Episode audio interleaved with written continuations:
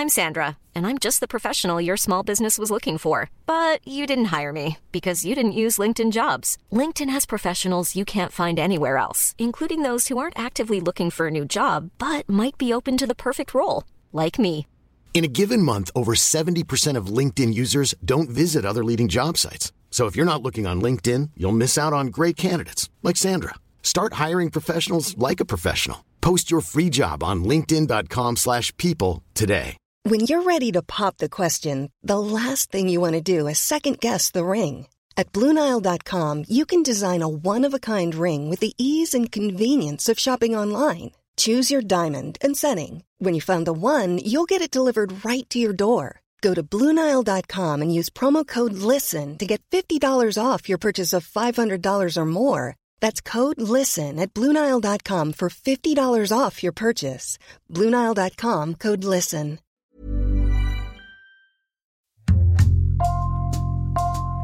Bonjour, c'est Thibault Lambert et vous écoutez Code Source, le podcast d'actualité du Parisien. Les Jeux olympiques d'hiver ont pris fin le dimanche 20 février à Pékin. Dans le classement des pays, la France termine à la dixième place avec un total de 14 médailles, dont 5 médailles d'or. Parmi les champions tricolores, un duo a fait sensation, les danseurs sur glace Guillaume Cizeron et Gabriela Papadakis. 27 et 26 ans, ils patinent ensemble depuis l'école primaire et sont aujourd'hui les maîtres incontestés de leur discipline. Le grand public se souvient notamment d'eux parce qu'ils avaient manqué d'un cheveu la médaille d'or il y a 4 ans au JO de Pyeongchang à cause d'un accident de costume. Code Source retrace aujourd'hui leur parcours avec Eric Brunat, journaliste au service des sports du Parisien.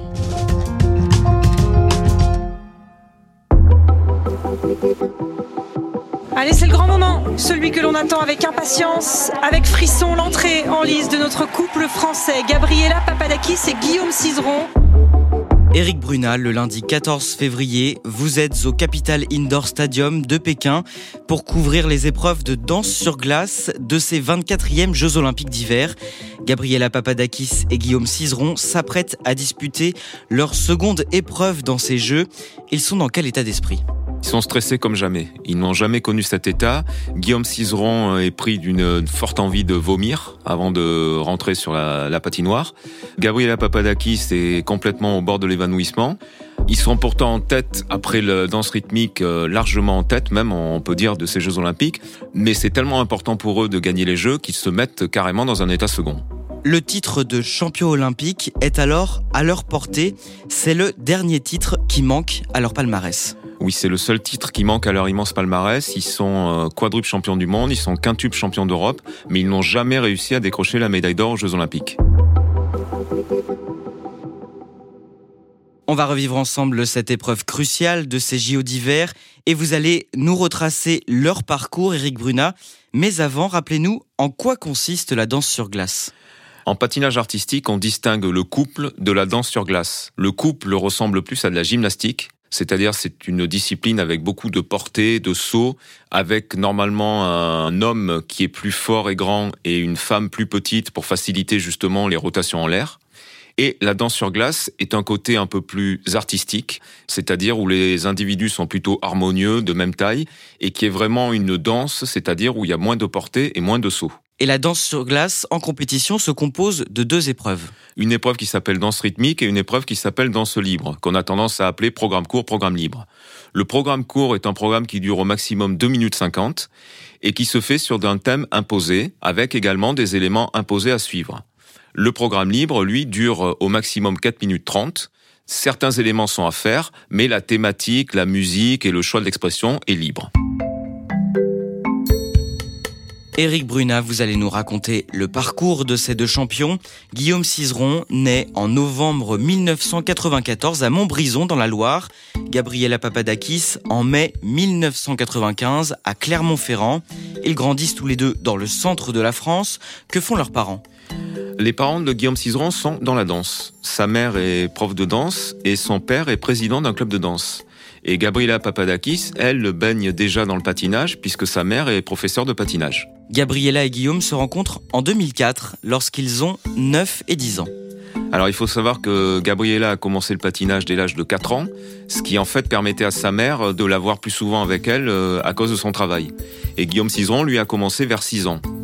Donc en 2004, ils patinent tous les deux dans la même patinoire, mais pas ensemble, et c'est la mère de Gabriela Papadakis qui a l'idée de les associer. Comment ils vivent le fait d'être en binôme au début? Pour Gabriela Papadakis, c'est pas quelque chose de surprenant parce que sa mère l'a déjà fait patiner avec d'autres petits garçons. Guillaume Cizeron n'est pas le tout premier. Pour Guillaume Cizeron, c'est un peu plus bizarre parce que il se retrouve dans un couple où on lui demande de remplir un rôle particulier, qui est le rôle du garçon. C'est pas quelque chose qu'il maîtrise, donc euh, au début, il est un peu étonné. Mais il s'y fait très vite et très vite va naître une alchimie entre les deux. Là, c'est Madame Papadakis qui nous l'a confié. Quasiment dès qu'ils ont fait leur premier pas ensemble sur la glace, il dégageait quelque chose, il dégageait une sensibilité particulière qui fait qu'elle, tout de suite, s'est dit, j'ai de la graine de champion devant moi, ils vont faire une grande carrière. Deux ans après la formation de ce duo, en 2006, ils ont 11 et 12 ans et décrochent un premier titre. Champion de France, Gabriela Papadakis, Guillaume Cizeron. Il décroche un premier titre de champion de France junior sur la patinoire de Bordeaux, qui va être le premier titre officiel d'une très longue lignée. Mais pour eux, à ce moment-là, Eric Brunel, la compétition, ce n'est pas vraiment ce qui importe. Non, la compétition n'est pas l'essentiel. L'essentiel, c'est plutôt d'arriver à s'épanouir, de s'amuser, de découvrir aussi des musiques, parce qu'il faut faire des recherches musicales pour trouver l'accompagnement des programmes. Donc c'est plutôt de l'éveil, en fait, c'est plutôt de l'amusement entre eux. C'est plus la mère de Gabriela Papadakis qui les entraîne, qui elle a déjà un peu d'ambition et qui voit déjà où elle pourrait les mener. L'adolescence est une période particulièrement difficile pour Guillaume Cizeron. Au collège, les autres enfants se moquent régulièrement de lui depuis tout petit, euh, Guillaume Cizeron se pose des questions sur sa sexualité. Et on a l'impression qu'au collège, les élèves qui sont en classe avec lui ont trouvé les réponses avant lui. Donc il commence à le moquer sur son homosexualité présumée. Donc ce sont des insultes, ce sont des brimades, ce sont des croche-pieds. Pendant les récréations, euh, Guillaume Cizeron euh, va s'isoler dans les toilettes pour être sûr de passer une récréation tranquille. Et donc ça, ça va durer quelques années au collège. Gabriela Papadakis est elle aussi harcelée par ses camarades. Elle est complexée par sa maigreur, elle est complexée par la taille de ses pieds, et elle est aussi complexée par la taille de son nez. Et évidemment, à cet âge-là, euh, on se moque assez facilement de l'apparence physique de ses petits camarades. Elle en souffre aussi énormément. Ce qui fait que quelque part, ça va aussi les rapprocher, parce que pendant ces années-là, ils vont souffrir tous les deux de façon différente et vont reconstituer une sorte de cocon quand ils se retrouvent à la patinoire. Ils sont dans une bulle qui n'appartient qu'à eux. Au printemps 2013, il dispute les championnats du monde junior de danse sur glace à Milan, en Italie. Il punteggio totale per il programma libero è di 81.68. Mais la compétition ne se passe pas comme prévu. En effet, le matin de la compétition, Gabriela Papadakis se blesse à l'échauffement, en dehors de la patinoire, euh, en faisant les exercices physiques, elle se blesse. Et l'après-midi, le couple doit faire son programme libre, c'est-à-dire la deuxième partie de l'épreuve de danse sur glace. Et donc, il se présente pour faire le programme libre, mais doit s'interrompre au milieu de sa prestation pour que Gabriela Papadakis puisse recevoir des soins. Ils reprennent, ils finissent leur programme, mais malheureusement, ils ne terminent que deuxième de la compétition. Jusqu'à leur majorité, c'est la mère de Gabriella qui les entraîne. Puis ils partent à Lyon pour s'entraîner avec Romain Hagenauer, un coach très réputé. À l'été 2014, celui-ci part à Montréal. Gabriella Papadakis et Guillaume Cizeron décident alors de le suivre pour se consacrer entièrement au patinage. À quoi ressemble leur journée là-bas? Mais leurs journées à Montréal deviennent des journées entièrement dédiées au patinage, c'est-à-dire entre les séances de patin, entre les séances évidemment de recherche musicale et de recherche de thème, entre les exercices euh, en dehors de la patinoire au niveau de gymnastique, aussi de la musculation, etc. Donc tout leur quotidien tourne simplement autour du patinage. La même année, le 8 novembre, ils remportent leur premier Grand Prix en Chine et le 29 mars 2015, ils deviennent champions du monde pour la première fois.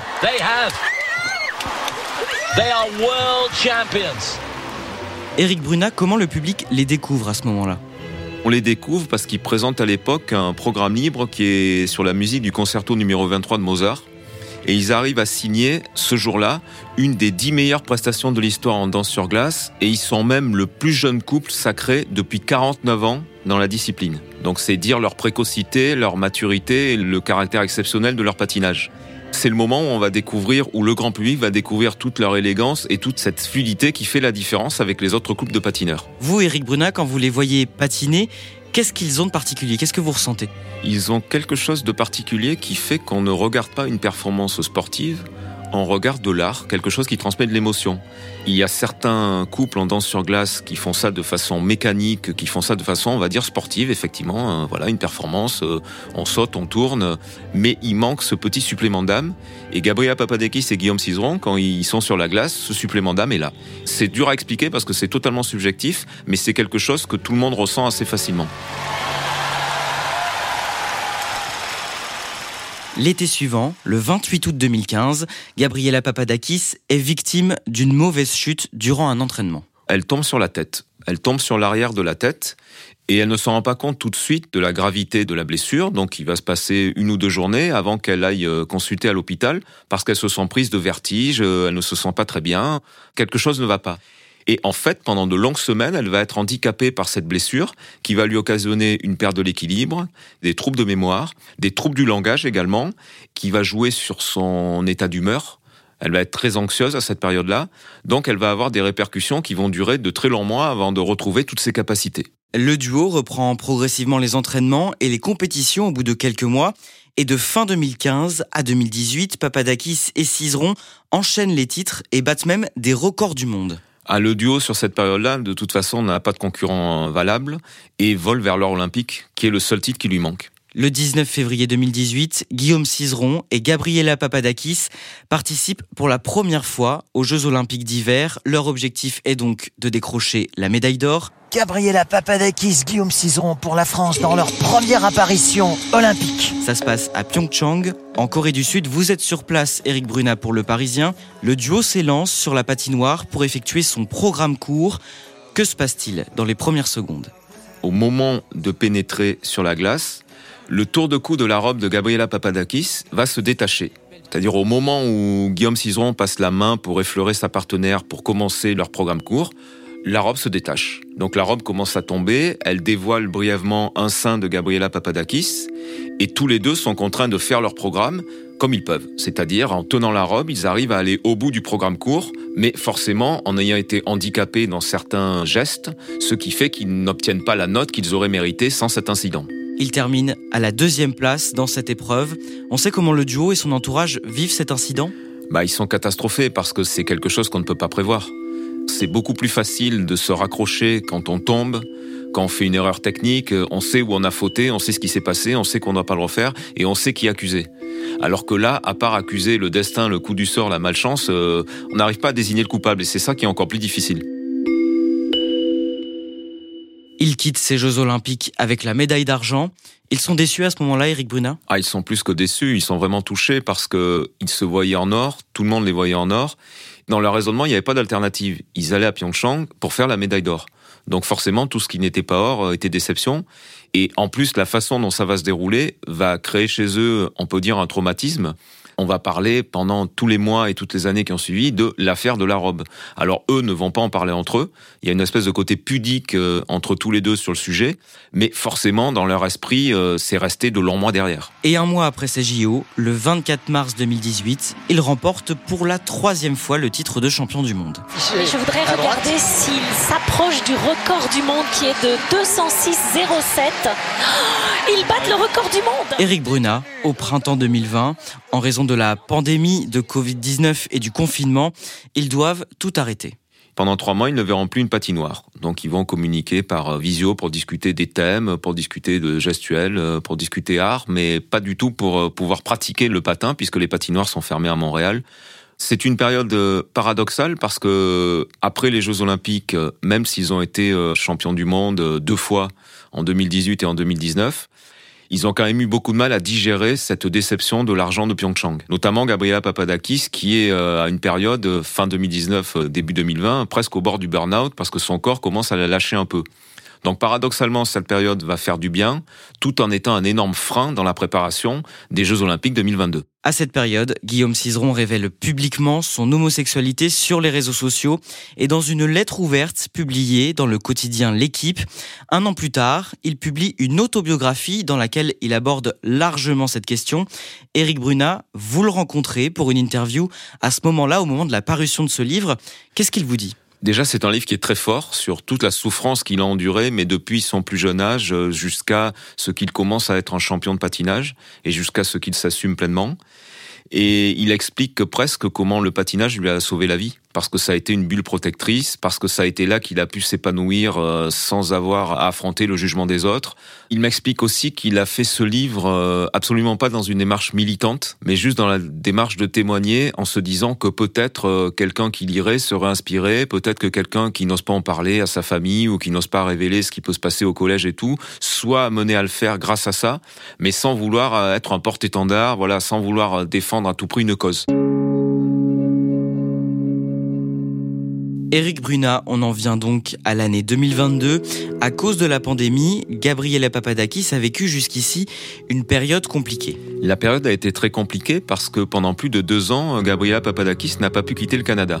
Guillaume Cizeron, lui, a pu revenir 15 jours en France pour voir sa famille parce qu'il possède un visa. Mais Gabriela Papadakis n'a pas de visa. Ce qui fait que quitter le Canada à une période où il y a beaucoup de restrictions de voyage aurait pu l'empêcher d'y revenir. Et ne pas revenir au Canada voulait dire euh, ne pas s'entraîner et ne abandonner ce rêve olympique. Donc elle a fait l'énorme sacrifice de ne pas quitter Montréal pendant toute la période de la pandémie.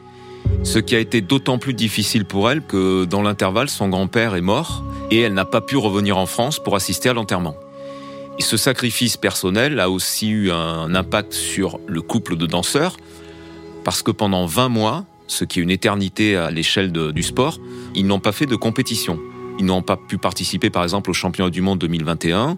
S'ils y étaient allés, peut-être que Gabriela Papadakis n'aurait pas pu rentrer au Canada. Donc, ils n'ont pas pu faire de compétition pendant 20 mois et se sont contentés de s'entraîner. Au début de l'année 2022, il prépare donc à fond les JO. Il renonce même à certaines compétitions pour ça. Oui, tout à fait. Il renonce même, euh, par exemple, à disputer les championnats d'Europe parce qu'il juge que la bulle sanitaire autour de l'événement n'est pas assez hermétique. Donc ils ont tellement peur d'attraper le Covid dans la dernière ligne droite au moment où ils vont enfin pouvoir toucher leur Graal qu'ils préfèrent euh, sacrifier une compétition qui pour eux est secondaire par rapport à leur objectif ultime.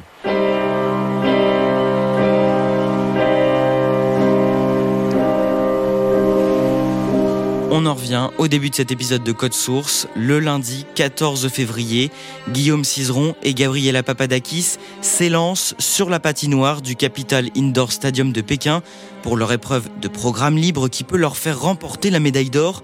Vous êtes sur place, Eric Bruna pour Le Parisien. Ce programme libre euh, est basé sur la musique de l'élégie de Forêt, qui est une musique fin du 19e siècle, qui n'est pas forcément une musique facile d'accès pour le profane mais que seul Gabriela Papadakis et Guillaume Cizeron peuvent arriver à, magnifier sur la glace. Et c'est un programme qu'ils ont préparé pendant un, an et demi et ils ont profité de tout ce temps pour présenter leur programme le plus abouti, celui euh, vraiment où ils voulaient aller. Il reste une minute trente et peut-être une médaille d'or.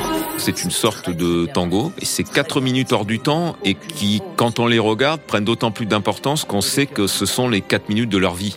20 ans de carrière qui vont se jouer sur ces 4 minutes. Ce qui fait que ça rajoute une dramaturgie qui fait qu'on le regarde avec un état de stress particulier. Le programme en tous les cas était euh, très très bien patiné. C'était clair, c'était net, c'était précis. Au bout de ces 4 minutes, la musique s'arrête. Bravo Guillaume. Guillaume Cizeron qui tombe dans les bras l'un de l'autre en pleurs. Je pense Là, il n'y a qu'à regarder l'expression sur leur visage qui est totalement différent de ce qu'elle était deux jours plus tôt lors du programme court. On avait senti la souffrance. Là, on voit les sourires, on voit qu'ils sont allés au bout de ce qu'ils voulaient faire. Et on est déjà intimement persuadé que de toute façon, ils ont gagné. Le stress là. Attention, ah attention, regardez surtout le chiffre à gauche. Premier, vainqueur, vainqueur, vainqueur. Yes. Gabriela Papadakis et Guillaume Cizeron décrochent la médaille d'or à ce moment-là aux Jeux Olympiques de Pékin. Ils sont donc champions olympiques. Eric Bruna, vous allez à leur rencontre juste après les résultats. Ils sont dans une espèce d'état de béatitude. Le rêve est là, ils l'ont touché, ils l'ont. Alors ils l'ont pas encore autour du cou parce qu'à ce moment-là ils n'ont pas encore la médaille. Ils ont simplement la peluche qu'on remet à tous les vainqueurs aux Jeux Olympiques. Mais cette peluche, euh, Guillaume Cizeron la sert fort contre lui. Guillaume Cizeron nous dit qu'il est passé par une machine à laver d'émotions. Gabriel Papadakis a du mal à trouver les bons mots parce que c'est un tel concentré d'émotions euh, entre le rêve olympique qui se caractérise, entre le soulagement, c'est quelque chose qu'ils ont tellement voulu que ça arrive à ce moment-là, et là nous sommes quelques minutes après la victoire et euh, tout se mélange. Eric Bruna, Gabriela Papadakis et Guillaume Cizeron sont aujourd'hui les plus grands danseurs sur glace au monde. Est-ce qu'ils ont d'autres objectifs? Pour le moment, ils sont toujours dans l'euphorie de leur titre olympique euh, très récent, donc ils en profitent. Ils vont ensuite repartir un petit peu à l'entraînement en vue de disputer les championnats du monde fin mars, où ils viseront une cinquième couronne mondiale. Et puis après, c'est le mystère.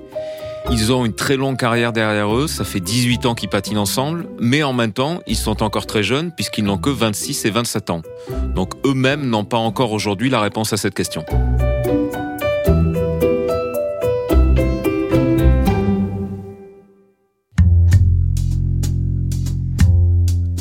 Merci à Eric Bruna. Cet épisode a été conçu et préparé par Thomas Valogne, production Marion Botorel, Ambre Rosala et Sarah Amni, réalisation Pierre Chaffanjon. Code Source, c'est le podcast d'actualité du Parisien disponible sur toutes les plateformes d'écoute.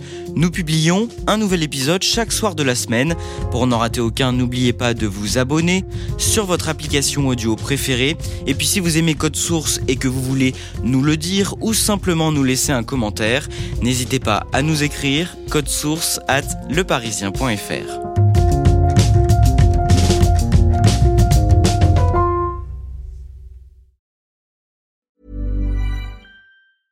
Mom deserves the best, and there's no better place to shop for Mother's Day than Whole Foods Market. They're your destination for unbeatable savings, from premium gifts to show-stopping flowers and irresistible desserts. Start by saving 33% with Prime on all body care and candles. Then get a 15-stem bunch of tulips for just $9.99 each with Prime. Round out Mom's menu with festive rosé, irresistible berry chantilly cake, and more special treats. Come celebrate Mother's Day at Whole Foods Market.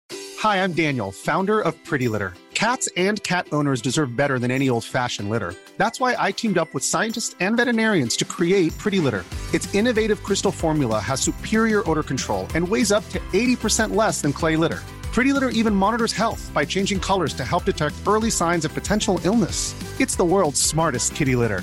Go to prettylitter.com and use code ACAST for 20% off your first order and a free cat toy. Terms and conditions apply. See site for details.